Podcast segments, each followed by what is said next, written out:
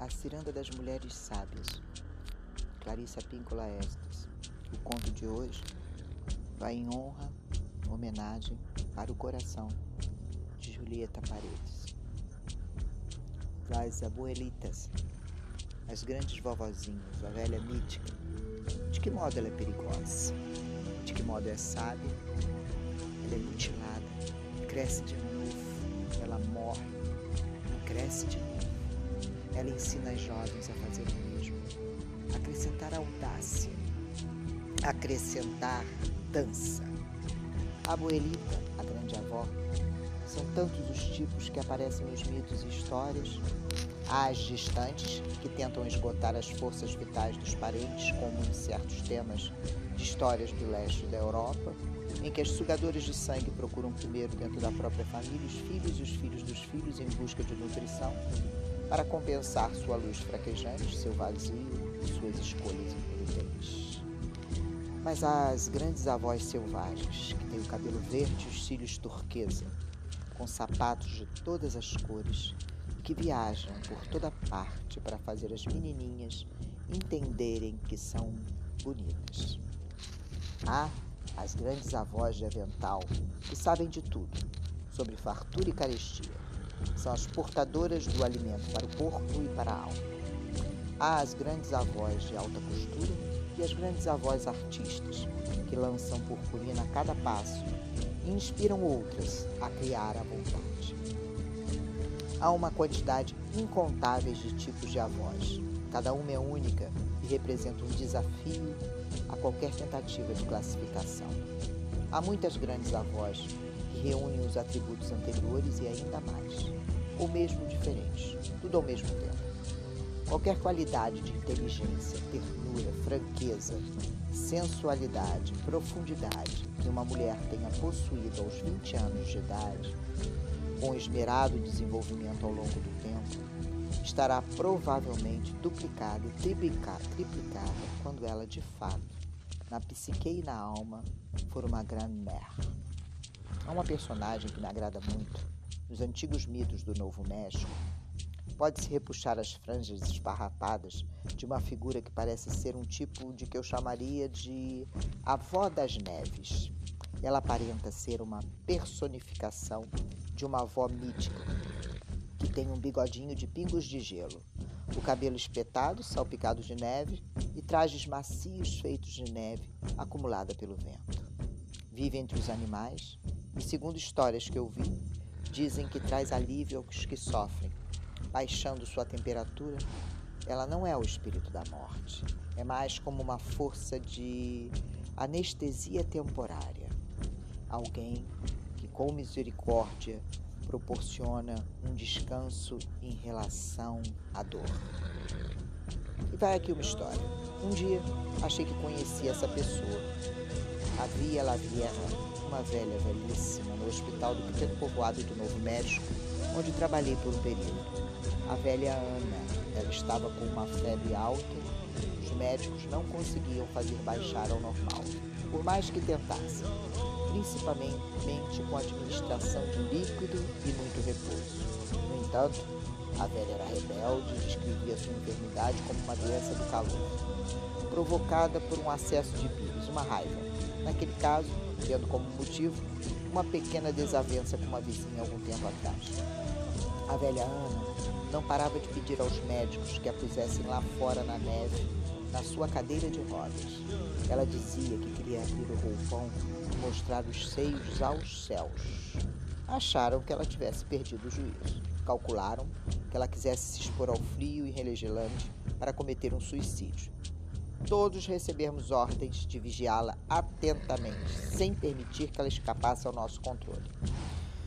Sabem, é difícil dizer se a gente deveria receber parabéns ou pêsames nessas circunstâncias, mas existem ocasiões em que simplesmente se é obrigado a obedecer às exigências de uma velha, senão, o sinal não costuma ser definido Você só sabe se não obedecer agora, anos adiante na estrada, sentirá um arrependimento, vindo da alma para cima, para baixo, em todas as direções. Quando a velha anda, com as bochechas muito curadinhas pela frente, exigiu que eu a levasse menos de 60 segundos eu já estava embrulhando nos cobertores de duas camas e praticamente carregando-a até a cadeira de rodas prateada, que ela chamava de sua cadeira voadora, e me esgueirando com ela pela porta lateral. Eu estava sentada toda empertigada por baixo daquelas cobertas que iam arrastando no chão, usando só eu e o seu corpinho nu, um daqueles roupões de algodão azul claro, todo estampado com xícaras e torradeiras já desbotado de tanto ser lavado. Enquanto eu empurrava lá fora, sob o céu azul, hoje todo estrelado, a velha Ana exultava numa beatitude triunfal. No entanto, o que mais ocupava minha atenção eram os punhos de metal daquela cadeira voadora. Os punhos prateados ficaram frios como gelo seco, tão rápido que todos os cinco mil ossos de minha mão ardiam e doíam como se fossem se partir. Aí eu pensei comigo mesma: sem dúvida, nós duas vamos morrer aqui fora. Eu até conseguiria ver a manchete do jornal naquela pequena cidade do México. Comunidade em choque, duplo suicídio. Mas a velha Ana não deixou-se atingir pelo frio. Ela me pediu para ajudá-la a se levantar. Na realidade, ela me deu uma ordem. Mirira, arriba! Minha filha, para cima. Então, bem ali no meio da neve do inverno, diante de Deus, eu e ela, com os sapatos acabados, sem meias, usando a cabeça, na cabeça um cachecol de chifão, cheio de fios repuxados, deixando o grande rosário preto no assento da cadeira. A velha Ana se levantou, como um guincho correndo a sério, um sério perigo de partir com o esforço de içar uma carga pesada demais para ela.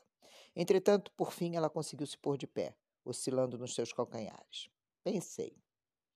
Tudo bem, só mais dois segundos e eu embrulho de novo a velha, ponho na cadeira de rodas e volto correndo para o prédio aquecido, com esse precioso esqueleto. E assim, Estendi a mão para segurar seu braço e conduzi-la de volta para a cadeira. Mas com a força de dez mulheres, ela rodopiou e rodopiou. É a palavra certa. E com a agilidade de uma mulher de de repente 80 anos mais nova e com um berro ripilante, ah, ela abriu o roupão e estava ela, a Madonna nua como veio ao mundo, de pé, no meio dos cobertores e do roupão, caídos na neve, tendo ao redor só neve derretida e gelo. Fiquei sem fôlego por um momento, e por mais de um motivo, pois devo lhes dizer com total franqueza que naquele instante eu me tornei testemunha do fato de que seios de uma velha são belas criaturas, algo maravilhoso de se contemplar. Acreditem vocês. Ficamos ali parados no frio e no vento. Meu rosto e minhas mãos estavam mais aquecidos, ou talvez tão dormentes que eu já não os sentisse. A velha Ana respirava fundo, prendendo o ar para depois soltá-lo em explosões. Por fim, quando Ana, essa velhinha pequena como um passarinho, viu no céu uma estrela cadente, como qualquer um pode ver a intervalos de minutos no Novo México, ela me disse todo alegre, todo finito. Agora chega. Pode me levar de volta. Mirra. Envolvi com cuidado o trapo do seu roupãozinho molhado em torno do corpo nu, enregelado, Estalei-a devagar na cadeira, joguei os cobertores molhados por cima do meu ombro, como se estivesse indo trabalhar num acampamento de mideração.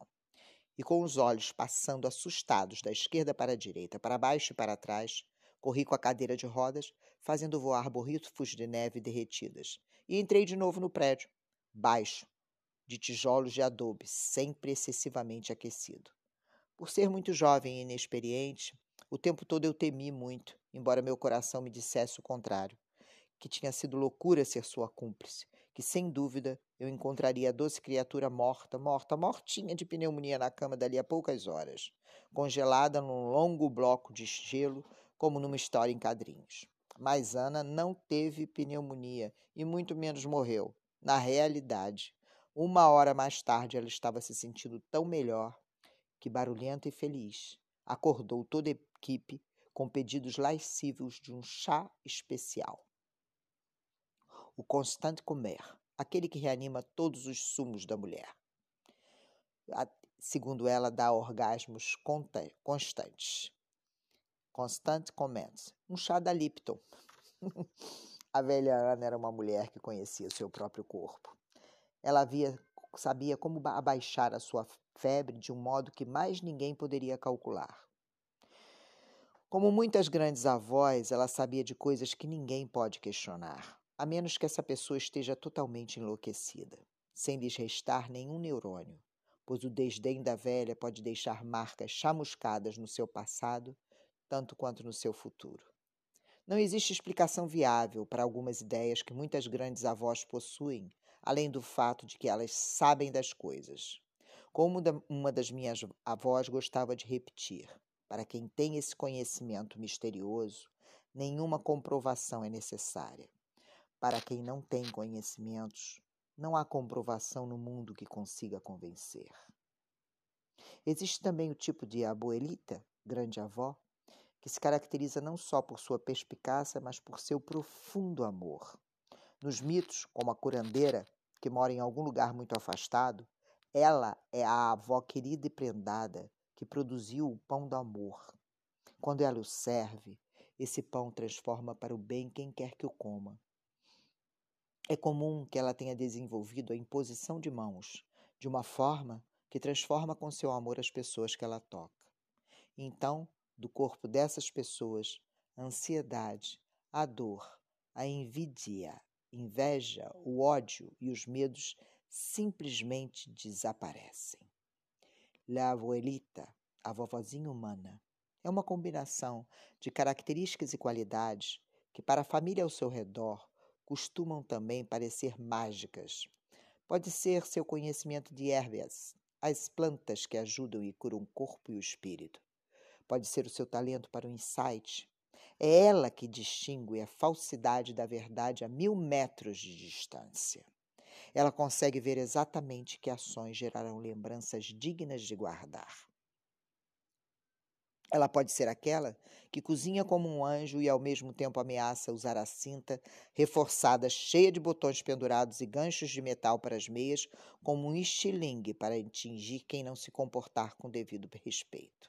Em todas as abuelitas, como a velha Deméter, que como uma criança doente, com um beijo o espírito atravessa a perda, então volta para o amor e para o amor de novo e outra vez, isso mesmo.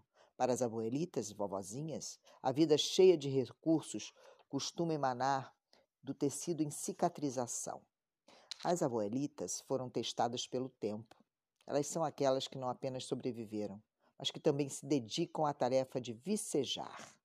Um dos grandes aspectos predominantes de uma vovozinha nos mitos e histórias é que, na maior parte das vezes, ela dedica o seu coração aos jovens que ainda não conhecem a vida plena sejam eles crianças, obra de artes, vocações, filhotes de cachorros, ninhadas de gato, sejam eles os ingênuos, os oprimidos ou os adultos crescidos. Por maiores que tenham sido as destruições sofridas, por maiores que tenham sido os golpes ao seu cerne, as avós ainda consideram que o amor profundo é a maior cura e o objetivo supremo, o maior cultivador da alma. As boas avós dos mitos e contos de fadas não se esquecem das feridas nem do que as provocou. E elas ainda se propõem a proteger tudo que tenha sido ferido. Por quê? Porque elas representam o que protege a luz do amor nesse mundo.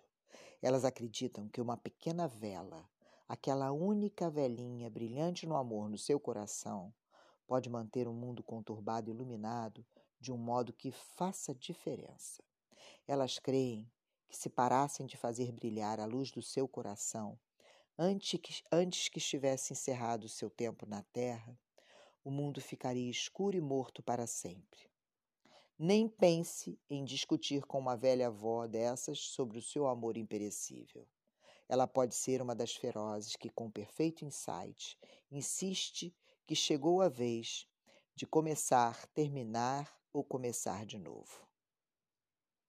O povo inuit tem muitas histórias de ser forçado a se lançar ao mar aberto, pois todos os recursos em terra foram esgotados e os mais ricos nutrientes de muitas qualidades vivem nas águas desconhecidas. O impulso em cada busca é o mesmo: mergulhar fundo e chegar realmente à vida. Ou então, de algum modo, perder a noção de tudo e, com isso, morrer para a riqueza da vida. A avó que já aprendeu muito sabe que se tornar-se mais sábia é o território de La Senhora Destina, a velha avó destino. Escol escolher tornar-se mais sábia significa sempre escolher aprender de novo. Independentemente da idade, condição ou situação, O espírito da avó significa ensinar que lutar para crescer em sabedoria e reformular e criar vida nova são atos de inteligência. Salve Julieta Paredes. Ser uma grande avó significa ensinar os caminhos do amor e da compaixão aos mais novos, porque os conselhos e advertências da avó, com frequência, podem ajudar a impedir deslizes dos mais jovens. E caso não tornem os mais jovens de imediato mais sábios, conseguem ajudar a extrair sentidos daqueles deslizes quando resultam um desnorteamento ou tristeza. As ferramentas mágicas que a avó arquetípica usa para a transformação não mudam há milhares de anos. A mesa da cozinha, a luz do lampião, uma única vela, o fogo, a música, o ritual, o insight, a intuição, a sopa, o chá, a história, a conversa, um longo passeio, a confissão, a mão amorosa, o sorriso brincalhão, uma sensualidade bem resolvida, o senso de humor malicioso, a capacidade de examinar os outros e ler a sua alma, a palavra gentil, o provérbio, o coração atento, a perspicácia para, quando necessário, proporcionar aos outros a experiência angustiante do olhar. Nesses tempos de grandes transformações, que uma mulher tenha tanto conhecimento quanto queira ter, que haja de acordo e que deixe isso transparecer. É às vezes um ato de desafio, mas ainda mais é um ato de bravura decisiva, o que significa um ato de criação básica, mesmo que não seja inteiramente certo ou seguro. Um ato que encarna a vida da alma, a compaixão um ato de amor. O fato de uma mulher em processo permanente de tornar-se mais sábia, estar constantemente se reenraizando na vida da alma, é um extremo ato de liberação.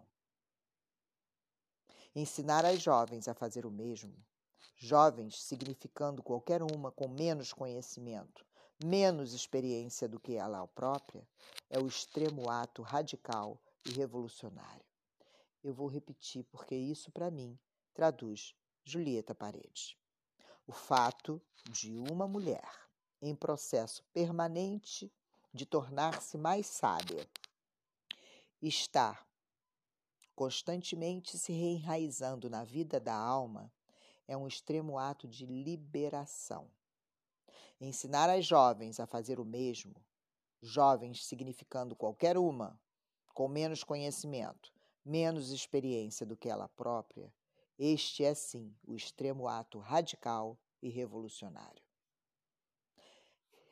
Esses ensinamentos se estendem por muito adiante, dando a verdadeira vida em vez de permitir o rompimento da linha matrilinear, viva da mulher sábia indomável, da alma sábia indomável.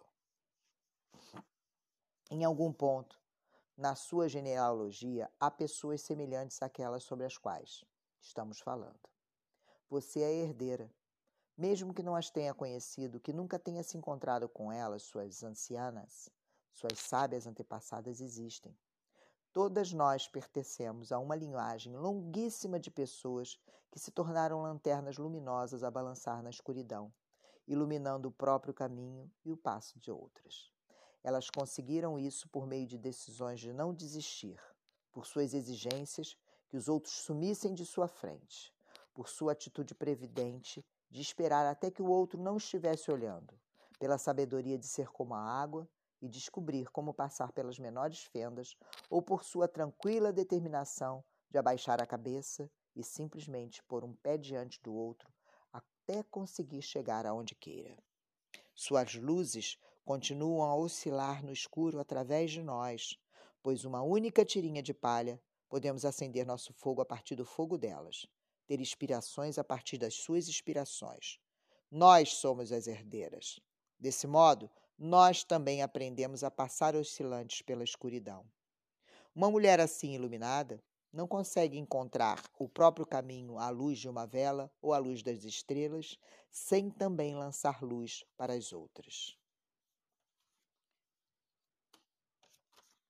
Através de suas práticas diárias, tornou-se aparente para mim que não era apenas o que da vida de uma velha que era importante, mas também os recursos interiores, o que há dentro delas. Que sabedoria e força de coração tinham sido acumuladas, parte semeada de propósito, parte trazida pelo vento, mas tudo colhido com muita consciência. Para seu tempo e ainda para o nosso, como quer que encaremos, para mulheres que tinham sido arrasadas sob tantos aspectos, quem se esperava que permanecessem prostradas, que até receberam ordens para tanto, que tiveram sal espalhado pela terra ao seu redor, que foram rebanhadas, dizimadas, incineradas, expulsas, descartadas como lixo. Elas eram perigosas de fato, porque voltaram a crescer e não pararam de voltar a crescer. Elas reivindicam um lugar na sua sociedade, essencialmente qualquer lugar que desejasse, pois não queriam esperar, implorar nem precisar adular para que alguém, a família ou qualquer cultura, lhes concedesse esse lugar. Elas traçavam um círculo, entravam nele e diziam: Estou aqui. Se vocês quiserem proximidade, fiquem perto de mim. Se não, afastem-se, porque nós vamos avançar. Acredito que fossem capazes de agir assim, porque eram justas e generosas na maior parte das ocasiões, e porque não deram muita atenção ao cultivo de lamúrias ao longo da vida. Naquela época eu acreditava como criança e acredito hoje como psicanalista e mulher mais velha que se você viver na vida profundamente a seu próprio modo e da melhor forma possível, sua vida passa a, ser não apenas um exemplo, mas um banquete para outras, uma abundância que entre os justos e plenos de coração há de voltar para você multiplicada por mil. Desejamos assim para você, Julieta Paredes. Nós encontramos nossos modelos bem perto, ou a certa distância, mas o efeito é o mesmo. Aos poucos, nós, mulheres, nos tornamos cada vez mais parecidas com quem ou com o que nós mais contemplamos e mais admiramos.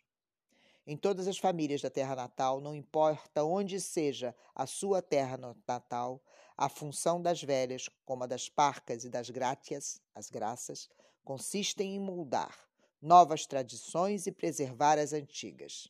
E ao fazê-lo, ensinar e testar a força das jovens. Nas nossas famílias, as velhas deixavam claro que por trás de cada tradição, de cada prova, há uma excelente razão, uma razão da alma. E ninguém conseguiria impedi-las de realizar o seu trabalho. Embora haja muitos eventos entre os quais eu poderia escolher um para demonstrar essa tese, o que tenho em mente agora é aquele que sempre chamei de Tankolo Najimamak, as avós que dançam. Ele demonstra apenas uma forma pela qual as idosas se aplicam ao trabalho profundo de transmitir um legado daquilo que importa para os jovens. Na família havia certas ocasiões, especialmente na época de um casamento, em que as velhas apagavam ainda mais que a linha entre o que o eu agora poderia chamar de realidade arquetípica interior e a realidade da vida lá de fora. Era assim que nas festividades de casamento as velhas faziam saltar das dobradiças as portas da quietude do recato e exerciam da forma mais plena seus poderes como megeras boas e impertinentes, como avós astutas, como as rematadas velhas perigosas. Prestem atenção. Eu sou Carla Gamba, buscadora de mim e ativadora em cada uma de vocês da busca de si. Honro nesse momento meus antepassados minha linhagem feminina e masculina. Honro minhas abuelitas, minhas avós. E honro Julieta Paredes e toda a sua ancestralidade. Arro.